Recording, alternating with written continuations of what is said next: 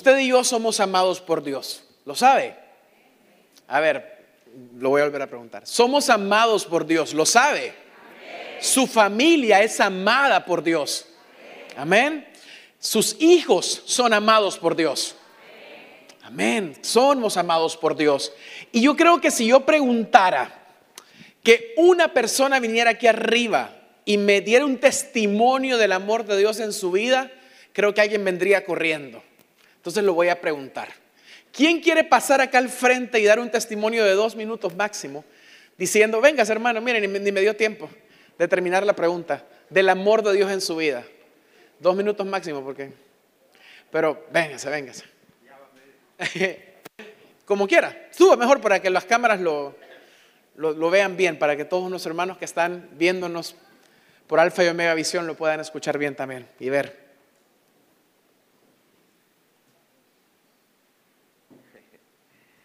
Gracias. Estar aquí es un privilegio. Eh, ayer estaba viendo un, un video. Eh, yo estuve el 15 de, de septiembre de 2020 trabajando en mi casa, podando un árbol. Pero mi imprudencia fue que en la grada última yo me, me subí y con el machete bajo las ramas, en eso pierdo el equilibrio y me voy cayendo con el machete en la mano Señor, y caí en el suelo. yo digo, Señor, esperé porque me dolió el pecho, aquí el abdomen, y no me pasó nada. Entonces yo digo, Señor, digo, gracias, gracias porque uno se puede caer de una concha de, de banano ahí y ya se quiebra. Entonces yo digo, Señor, digo, es, es eh, algo, hay que servirle a Él, ¿verdad? con ese, propósito, es que Él puede hacer las cosas maravillosas, y es un Dios poderoso que está ahí, ahí con la alabanza. Y también miré la foto de, de las niñas, Coti. Yo digo, cómo el Señor confirma que todo esto que se está haciendo lo comenzó el pastor Gregorio en la foto ahí. Y es verdad, Dios existe y Dios nos ama. Gracias. Gracias, hermano Dios le bendiga. ¿Sabe que me encanta el testimonio? ¿Sabe por qué? Porque de repente usted esperaba, el Señor me sanó de tal cosa, pero se fija como en algo tan sencillo. Que no fue sencillo, porque si yo me caigo de la escalera, a ver mi espalda. Pero, pero en algo tan sencillo, Él saltó para dar gloria a Dios. Porque saltó, no me dejó terminar la pregunta. Para declarar el amor de Dios. Mis hermanos, todos acá tenemos cosas como esa, ¿no es cierto? Cada día que nos levantamos y respiramos. Cada día, mi hermano, que, que usted tiene algo que comer en su casa. Cada día, mi hermano, que usted puede ver a sus hijos y ver cómo han crecido y ver cómo ahora caminan. En el caso de Josías, que ya está caminando bastante. Y uno dice, gloria a Dios por su amor, porque Dios realmente ha sido bueno. Pero le hacía esa pregunta, y el hermano me ayudó a predicar, de hecho, le hacía esa pregunta porque él dijo, si no me pasó nada, tengo que servirle. Le hacía esa pregunta, mi hermano, porque Dios nos ama tanto, tanto, tanto, tanto. Y hay tantas pruebas de su amor. Porque le quiero decir algo, cuando hay amor, siempre hay pruebas del amor. El amor siempre puede ser comprobado de una u otra forma. Obviamente el amor de Dios lo, comprobó principalmente al enviar a Jesucristo a morir por nosotros. Él ya no tiene que hacer nada. Mire, y lo sigue haciendo. Él ya no tiene que hacer nada porque ya lo hizo todo al enviar a su hijo a morir en una cruz. Lo, lo decía el pastor Daniel. Mas, sin embargo, cada día nos muestra su amor. Estas dos semanas nacieron dos bebés dos bebés preciosos, Paula y Ana Valentina, en este tiempito. Acaban de nacer. Y yo miro esas fotos y digo, wow, Dios nos ama. Acaban de presentar a dos princesas acá. Y yo digo, wow, Dios nos ama. Dios nos ama. Miro los cumpleañeros, miro los aniversarios de bodas y digo, Dios nos ama. Dios nos ama. Amén. Es hermoso el amor de Dios y hay tantas pruebas de ese amor. El amor de Dios es fácil comprobarlo, es fácil evidenciarlo. Ahora, mi hermano, le tengo una pregunta para usted esta mañana. ¿Qué de su amor y de mi amor? ¿Qué de nuestro amor? ¿Sabe que el, pastor Abraham hace algunos, dos domingos creo que predicó? Él decía que en la semana de oración, en, el día que me tocó a mí, yo me había quebrantado hablando de la palabra avivamiento. Y sí, le quiero confesar que el Señor ha estado inquietándome, insistiéndome, hablándome de esa palabra. He estado leyendo, tengo varios libros al respecto, he estado investigando un poquito de lo que pasó en nuestra, en nuestra iglesia en los años 70. Eh, yo pensaba que eran 80, pero fueron finales de los 70. Y no sé si hay alguien aquí, voy a escracharlos, lo siento. No sé si habrá alguien aquí de esa época de nuestra iglesia, levante la mano, porfa, que vivió el avivamiento en nuestra iglesia en los años 70, finales. ¿Habrá alguien? Levante la mano. Gracias, Marquitos, por levantarla con orgullo. Gracias, allá atrás. Hermana Miriam, ¿alguien más? Danilo, hermano Danilo, ¿alguien más? Allá atrás, no, no lo miro, ya estoy choquito yo. Aquí ya lo vi el, doctor Neri. Ah, ya vi, hermanita. Bueno, hay varios, hay varios. Aquí hay cuatro. En la mañana habían como 17. Eh, ya, voy a, ya voy a comentar un poquito de eso, pero he estado investigando. De hecho, hace algunos años con los jóvenes le hicimos una entrevista a la hermana Rosadilia en relación a este tiempo. Y la estuvimos buscando con los muchachos del canal, pero lastimosamente no la encontramos. Pero una de las palabras, porque yo tenía como transcrito un poquito de lo que ella había dicho, una de las palabras que más ella mencionaba era amor. Era yo lo amo tanto. Yo lo amo tanto. Y es que mi hermano, el amor siempre puede ser comprobado. Quiero que vaya conmigo, por favor, a Juan 21. El Evangelio según San Juan, capítulo 21, versículos 15 al 19. San Juan, capítulo 21, versículos 15 al 19. Amén. Dice así la palabra de Dios. Cuando hubieron comido, Jesús dijo a Simón Pedro, Simón, hijo de Jonás, ¿me amas más que estos? Le respondió, sí Señor, tú sabes que te amo. Él le dijo, apacienta mis corderos. Volvió a decirle la segunda vez, Simón hijo de Jonás, ¿me amas? Pedro le respondió, sí Señor, tú sabes que te amo. Le dijo, pastorea mis ovejas. Le dijo la tercera vez, Simón hijo de Jonás, ¿me amas? Pedro se entristeció de que le dijese la tercera vez, ¿me amas? Y le respondió, Señor, tú lo sabes todo, tú sabes que te amo. Jesús le dijo, apacienta mis ovejas. ¿Me amas más que estos? ¿Me amas? ¿Me amas? Yo, a mí me gusta mucho el teatro y me gusta escribir y, ese tipo de cosas. Y yo siempre sueño con que la Biblia tenga al lado de la narración las intenciones. como que me diga, Jesús le dijo esta pregunta a Pedro con esta intención porque no le creyó que lo amaba. Por ejemplo, no creo que sea el caso. Jesús sabía todo, como se lo contesta Pedro. Pero, me hubiera, pero, pero por lo menos la Biblia me dice que Pedro se puso triste en la tercera pregunta. ¿Por qué cree que se puso triste? Tal vez en su humanidad Pedro dijo, Jesús no me cree. Tal vez no lo amo lo suficiente. Tantas opciones que pudiéramos tener. Pero es la primera pregunta la que me llama la atención. ¿Me amas más que estos? El doctor Bardales me decía en la mañana que Jesús estaba preparando a Pedro, estaba viendo en Pedro un líder, un pastor. De hecho, él se convierte después prácticamente en, el pastor de Jerusalén, digamos, de la iglesia que empieza en Jerusalén, en el líder oficial de los, apóstoles. Y cuando le preguntan, ¿me amas más que estos? Es porque, hermano, la verdad es que los que estamos pastoreando, los líderes, esa pregunta Jesús nos las hace. Porque si estamos sirviéndole y estamos en esto, nuestro amor debe ser relevante, apasionado y notorio. Pero sabe mi hermano, hay otra verdad. Yo creo que ese llamado de un amor relevante, apasionante y notorio no solo es para mí, es también para la iglesia es también para usted. El amor se nota. Y sabe, hablábamos del avivamiento. Usted vio a papá Gregorio ahí. No hay una foto de él en la torre. En el, templo de la Quinta Avenida, Quinta Calle, esquina puesto de Hotel, barrio del centro, hay una torre. Todos la han visto, si no, pues pasen por ahí un día para que la vean. Hay una torre que ahora es hermosa, es una torre linda que está de adorno eh, ahora en este momento. ¿Sabe que en ese tiempo don Gregorio se subía, se arrodillaba y oraba por cada persona?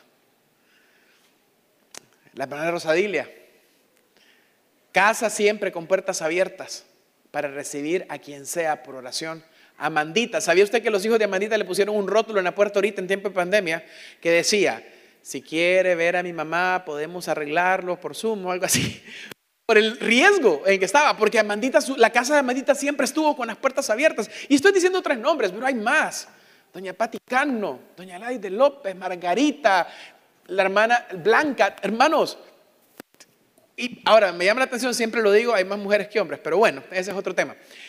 Todas las mujeres de oración y hombres de oración que a lo largo de la historia han marcado han marcado vidas. La foto de, de los hijos, de los nietos de don Gregorio me impacta porque los cuatro están sirviendo al Señor. Los cuatro están sirviendo al Señor. Una generación marcada por un avivamiento. Una generación marcada por rodillas, por caras surcadas, por lágrimas, por puertas abiertas. El amor siempre puede ser Siempre puede ser comprobado. Mis, hermanos, nuestros frutos, nuestra vida y nuestras decisiones son filtradas por el amor que le tenemos al Señor. Esa es la verdad. Me amas más que a estos.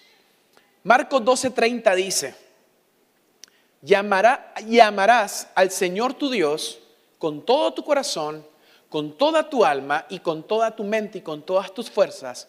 Este es el principal mandamiento y amarás al Señor tu Dios con todo tu corazón, con toda tu alma, con toda tu mente y con todas tus fuerzas. El hermano Lontero decía, ¿y ahora qué voy a hacer? Por si me guardó es para servirle. Mi hermano, ¿cómo amo yo al Señor? ¿Cómo ama usted al Señor? ¿Qué palabras o adjetivos calificarían su amor? Porque cuando hablamos del amor de Dios, obviamente es un amor perfecto. Jamás vamos a poder amar a Dios como Él nos amó. Jamás. Eso es imposible. Pero sí, mi hermano, podemos amar a Dios mejor. ¿Es nuestro amor apasionado, fuerte, comprometido? ¿O es un amor débil, tibio, a medias? Y la realidad es que solo usted puede responder a esa pregunta. A cabalidad. Usted y Dios saben cómo es el amor que usted le tiene al Señor. Yo no puedo juzgar el amor de Michelle. No puedo juzgar ese amor. Pero sí puedo ver que Michelle, antes de este culto, está arriba en el altillo orando al Señor, intercediendo por lo que pasa acá, con su esposo. Yo no puedo juzgar el amor de ella. Ella, solo ella sabe el nivel de amor que tiene para el Señor. ¿Sabe que puedo sí ver yo? Los frutos. Los frutos y las consecuencias de las decisiones que ella toma. Mis hermanos, en la Biblia encontramos personas, hombres y mujeres, que desbordaron el amor a Dios. Mire, la mujer samaritana en Juan 4 se encuentra con el Señor Jesús, conoce al Señor Jesús, se siente amada por Dios y ¿qué es lo primero que hace? Corre a Samaria a predicar el Evangelio. Después tenemos a la mujer que derrama el perfume carísimo en Marcos 14. ¿Sabe qué dijeron los demás? Eso es un desperdicio. No lo dijeron con esas palabras, pero dijeron, el perfume es carísimo. Es un perfume que cuesta el, trabajo de un año.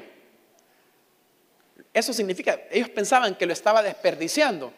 Sin embargo, para la mujer era un, una expresión desbordante del amor que le tenía al Señor.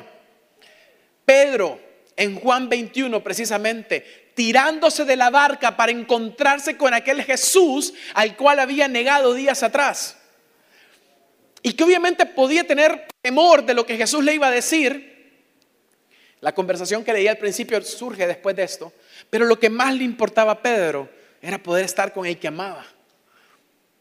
La restauración y decisión de saqueo, después de que Jesús come con él y que lo llena de su amor, ¿qué hace saqueo? Devuelve lo robado cuatro veces. Mi hermano, no podemos expresar un buen amor al Señor si no, si no entendemos primero que somos amados.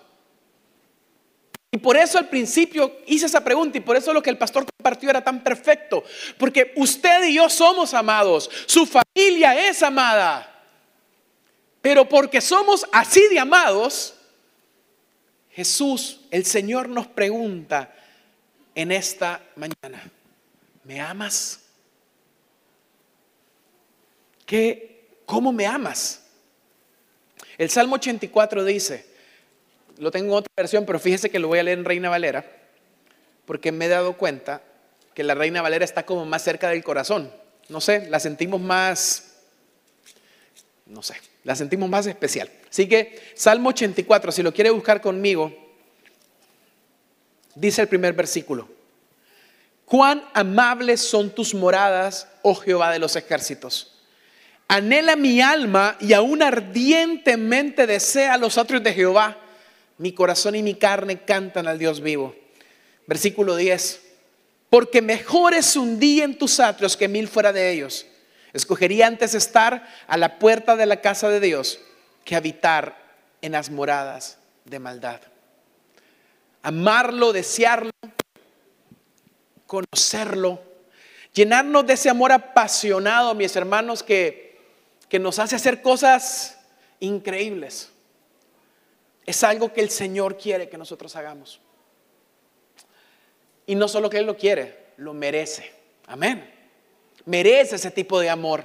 Pero ¿sabes lo más hermoso de todo? Que Él nos capacita para amarlo así. O sea, ni aún eso, mi hermano, ni aún eso es del todo nuestra responsabilidad porque Él nos ayuda a amarlo de esta manera. Y en esta mañana yo quiero compartir tres cosas, tres acciones, tres compromisos que debemos hacer nosotros para lograr amar más al Señor. Así que, número uno, estudiarlo a profundidad. ¿Sabe que descuidar nuestra mente en el sentido de no creer que necesitamos llenarlo de conocimiento de Cristo es un grave peligro? Descuidar nuestra mente en el sentido de creer que no necesitamos llenarla del conocimiento de Cristo es un grave peligro. ¿Sabe por qué? Porque el corazón no puede amar lo que la mente no conoce. No puede.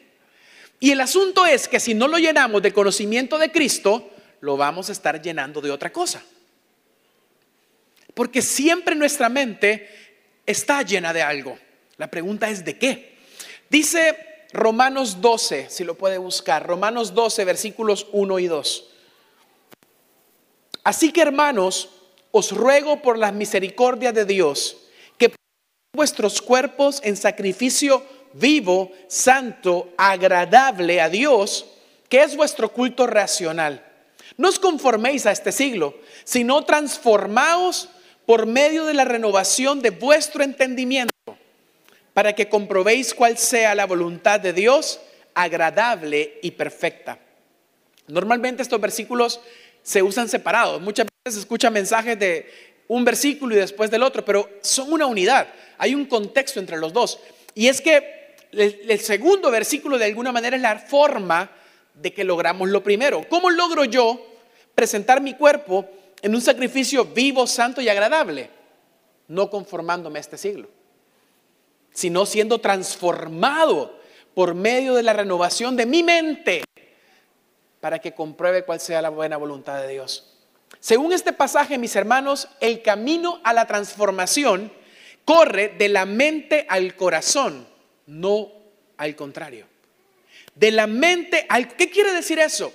Que la emoción, que es sumamente importante, que es parte de nosotros, es lo que disfrutamos, es lo que nos hace, creo yo, seres humanos, ¿no? Todas las emociones que corren por nuestro corazón y, y mente, y está bien, pero no es primero. Primero es la convicción. Y la convicción, mis hermanos, solo es producida por el conocimiento de la palabra de Dios. La respuesta consiste en conocer a Dios, en amarlo con nuestra mente, porque no podemos amar lo que no conocemos. Conocerlo es amarlo. Y ese es el asunto que que cuando empezamos a conocer la Biblia y empezamos a, a afirmar, a leer y a estudiar la palabra, empezamos a ver facetas de Dios cosas que no entendíamos y de repente se nos revela por medio del Espíritu Santo, nos ilumina el Espíritu Santo. Y es hermoso. Les contaba en la mañana que esta semana me pasó algo. y mi devocional estaba leyendo crónicas, el tiempo de Ezequías, del rey Ezequías. Y los primeros capítulos, Ezequías empieza a narrar todo lo bueno que hizo Ezequías, ¿no? Cosas buenísimas, celebró la Pascua, derribó altares, hizo toda una reforma. Y en el capítulo 32.1 de, Segunda de Crónica, dice, y después de esta fidelidad, Sennacherib invadió Judá. Mire mi hermano, ¿qué me enseña eso? Que la vida pasa. Que nuestra fidelidad al Señor y nuestro amor al Señor no necesariamente nos guarda de que las cosas malas sucedan. Y eso es cuesta tragarlo. ¿Sabe por qué cuesta tragarlo? Porque hay veces pensamos que porque somos hijos de Dios somos intocables. Y eso no es cierto. Ahora, usted puede que ya sabía eso. Yo sé que no inventé la vida con ese descubrimiento en Segunda Crónicas, pero ¿sabe por qué fue importante para mí? Porque cuando yo lo leí, yo sentí que Dios me estaba hablando. Y sabe, mi hermano, eso sucede no cuando yo predico aquí. Porque yo sé que de repente cuando los pastores predicamos, usted dice, hey, qué buena frase, la voy a compartir en Facebook. Qué buena frase, la voy a anotar en mi cuaderno, en mis notas. Y qué bueno que lo haga. Pero nunca, mi hermano, la buena frase que yo pueda decir va a ser tan importante como la buena frase que el Señor le da en la mañana cuando usted abre la Biblia. Y le habla a usted. Le habla solamente a usted. Porque en ese momento, mi hermano, usted está creciendo.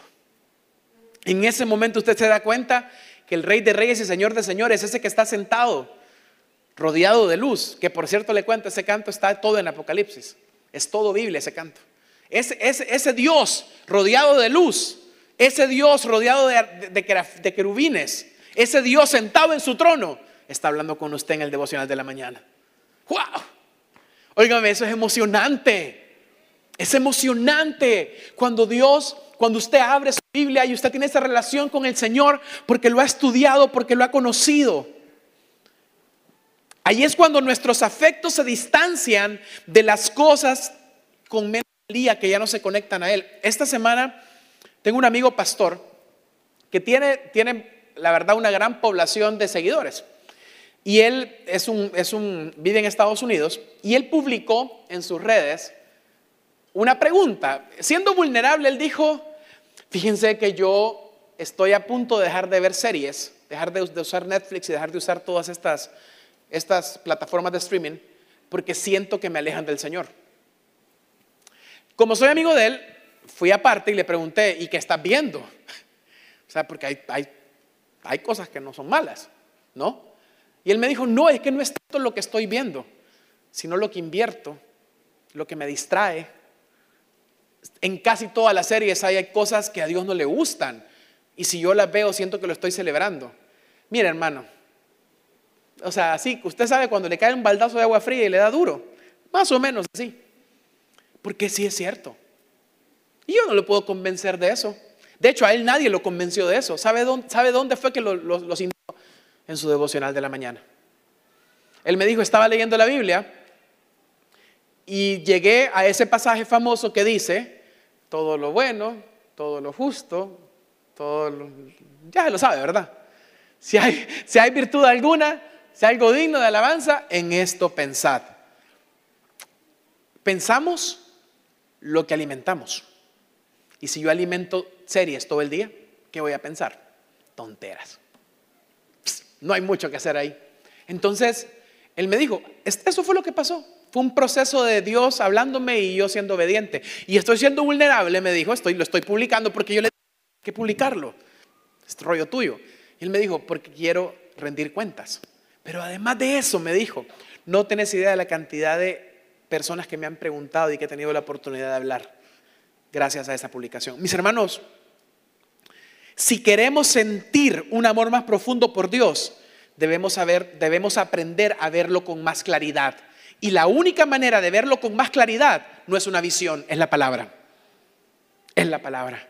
Si queremos sentir de manera más plena en cuanto a Dios y adorarlo con más emoción y, emocionarnos más por el Señor, debemos aprender a pensar más a fondo en cuanto a Él. Y la mejor fuente de pensamiento de Dios es la palabra.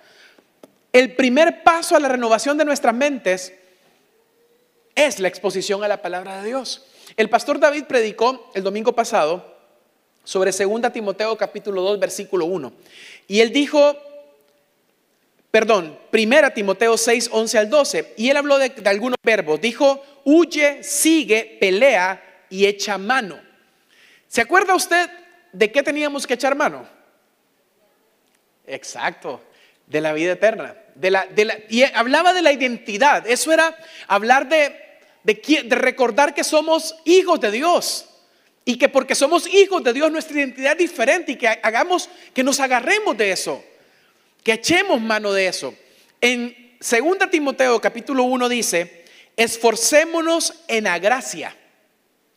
Esforcémonos en la gracia. Y me encanta porque ya aquí el Señor nos presenta cosas que son nuestra responsabilidad.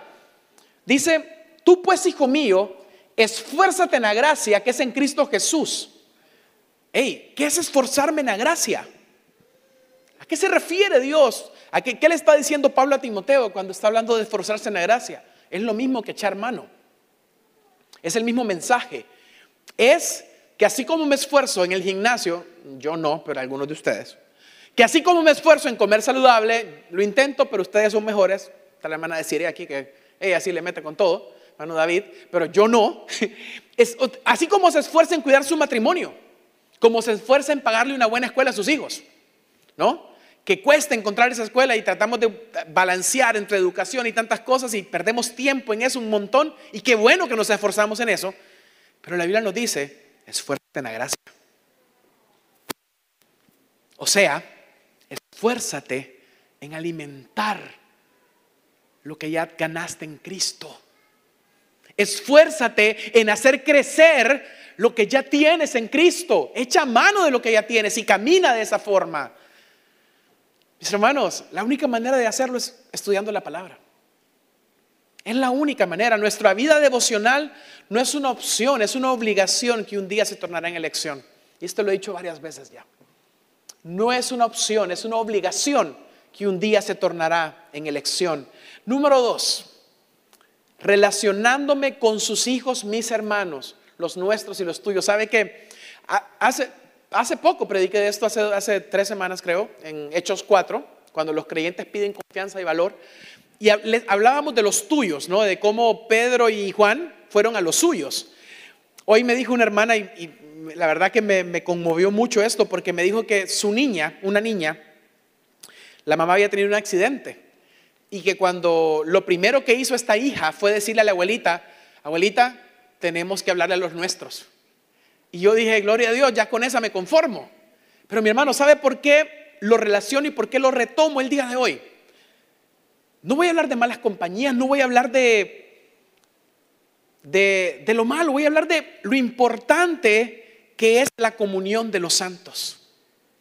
Lo fundamental que es la comunión de los santos. Por eso el retiro de Semana Santa. ¿Sabe por qué no, no, era posible que permitiéramos que otro Semana Santa se fuera sin tener un tiempo de comunión? Porque Dios bendice esos tiempos de comunión de manera especial. Y por eso le repetimos, mire, llevamos tres semanas repitiendo, ¿verdad, pastor?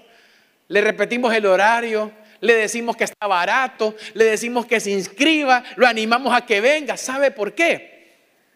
Porque congregarse es bíblico, pero más allá de eso, porque Dios ha actúa en medio de la comunión de los santos, de maneras que solo ahí lo puede hacer. Quiero que busque Efesios 4, por favor.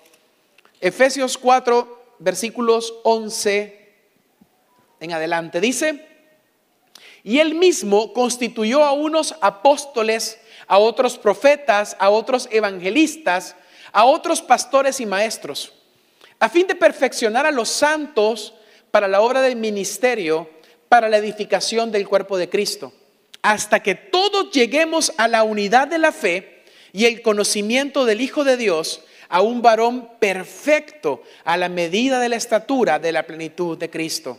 Y si seguimos más abajo, dice el versículo 15, sino que siguiendo la verdad en amor, crezcamos en todo en aquel que es la cabeza, esto es Cristo, de quien todo el cuerpo, bien concertado y unido entre sí por todas las coyunturas, que se ayudan mutuamente, según la actividad propia de cada miembro, recibe su crecimiento para ir edificándose en amor. Óigame, mis hermanos, no podemos alcanzar la madurez cristiana sin la relación con otros hermanos. Así de sencillo. Porque juntos es que avanzamos para llegar todos a la estatura del varón perfecto. No es que solo va a llegar el pastor Abraham o Carlitos. No es que solo va a llegar mi hermana Shirley. O sea, entonces si solo la hermana Shirley llega y los demás, no. La idea es que todos lleguemos a la estatura del varón perfecto, pero no podemos llegar la hermana Shirley sola. Necesita no solo a su esposo y a sus hijos, nos necesita a nosotros. Nos necesitamos. A ese nivel no necesitamos. En medio de la unidad, mis hermanos, hay verdadero fruto. Son nuestra fuerza en medio de la angustia y la voz de sabiduría en muchas ocasiones. Estamos juntos porque el Señor así lo quiere y lo ha pedido. Y quiero que leamos juntos el Salmo 133, por favor. Búsquelo y quiero que lo leamos juntos a una voz. Tal vez se lo sabe de memoria. Salmo 133.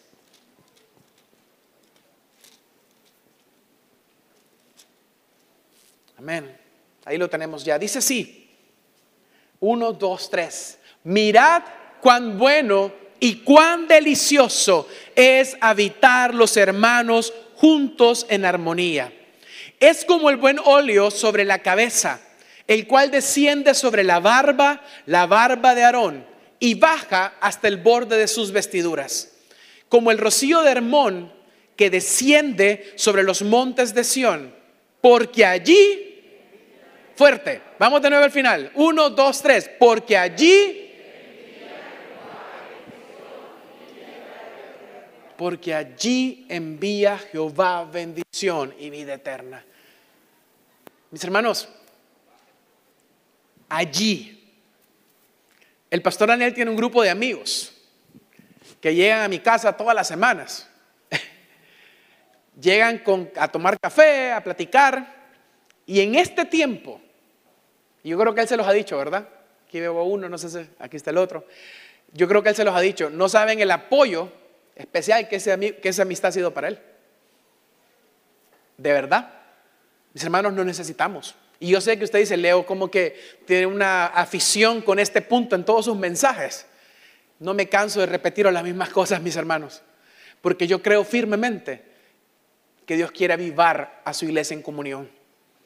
Yo creo firmemente que el avivamiento de esta generación no va a ser un avivamiento de una persona, va a ser de una comunidad, de una iglesia juntos. Y la forma es juntos. El Espíritu Santo usa la iglesia, usa la comunión de los santos, hay bendición y vida eterna y en medio de su mayor dolor, en el momento donde todo pudo haber acabado para Jesús, por ejemplo, Jesús les dijo, porque cuando Jesús muere y resucita y los discípulos quedan felices porque resucitó, pero tristes porque Jesús se iba, se iba, perdón. ¿Qué creen que le dijo Jesús a los apóstoles? No se separen no se separen. Esperen la venida del Espíritu Santo. No se separen. Era el momento de mayor dolor para estos apóstoles y Jesús les pidió que no se separaran. Mis hermanos, no nos separemos. Y no solo no nos separemos, no seamos agentes de separación tampoco. Reprendamos al chismoso. El chisme llega hasta donde una persona inteligente lo permite. Los rumores llegan hasta donde una persona inteligente los permite. Seamos inteligentes y prioricemos la comunión. Amén. Y número tres, mis hermanos, la tercera cosa que nos hace amarle más es hablar con Él todos los días, todo el día. Tengo, tengo unas estadísticas alarmantes y el doctor Verdales me compartió otra más alarmante aún. El año pasado yo siempre estoy pendiente de las estadísticas provistas perdón, por Sid Gallup. Esta es una empresa que hace encuestas y normalmente iglesias grandes le pagan para hacer algún tipo de investigación, normalmente en relación a los jóvenes. Yo estoy, siempre leo eso porque me sirve para poder hacer talleres y cosas con los muchachos. De hecho, este año quiero hacer algo con los padres. Ya vamos a hablar de eso más adelante, pero eh, una estadística hecha el año pasado reveló en Estados Unidos que el 85% de los cristianos ora una vez a la semana. Además de orar cuando va el culto el domingo y si hay culto entre semana. O sea, que oran los dos días de culto y el otro 85% ora una vez a la semana.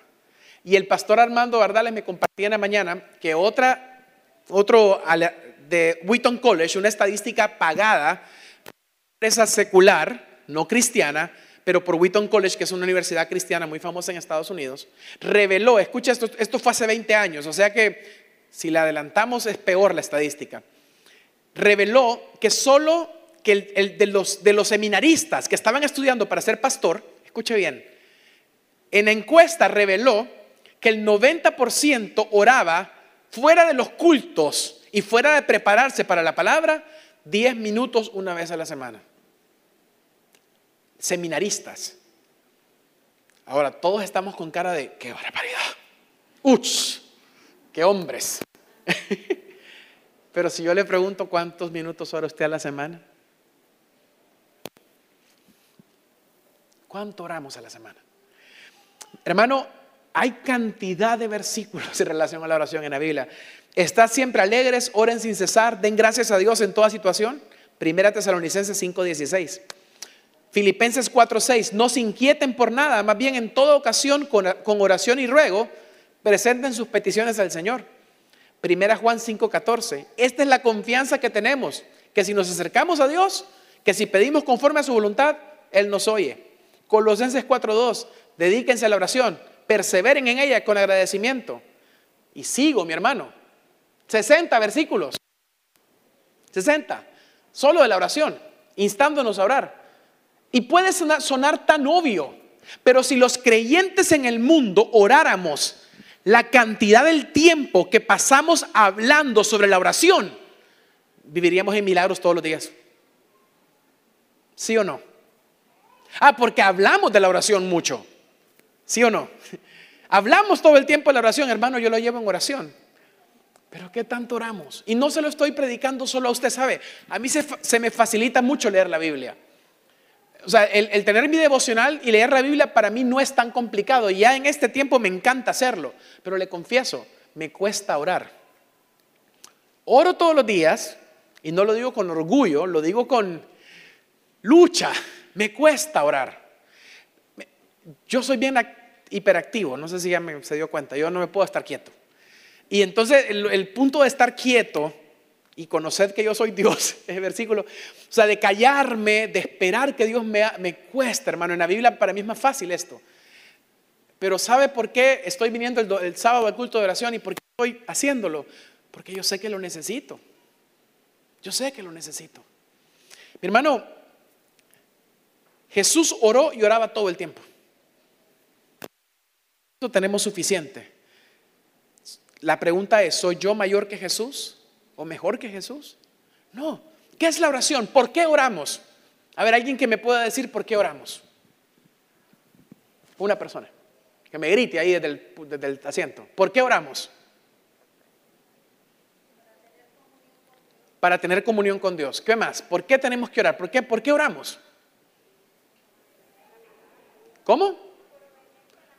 Por obediencia a la palabra. ¿Qué más? ¿Por qué oramos? Por gratitud, Osman, muy bien. ¿Hay algún médico por acá que me... Ah, bueno, hermano Neri. Hermano Neri es médico. Mi papá es médico. Yo tenía, soy un niño de 10 años, estaba abriendo una 7-Up eh, de vidrio y me corté. De hecho, por ahí tengo, aquí tengo la, la, cicatriz.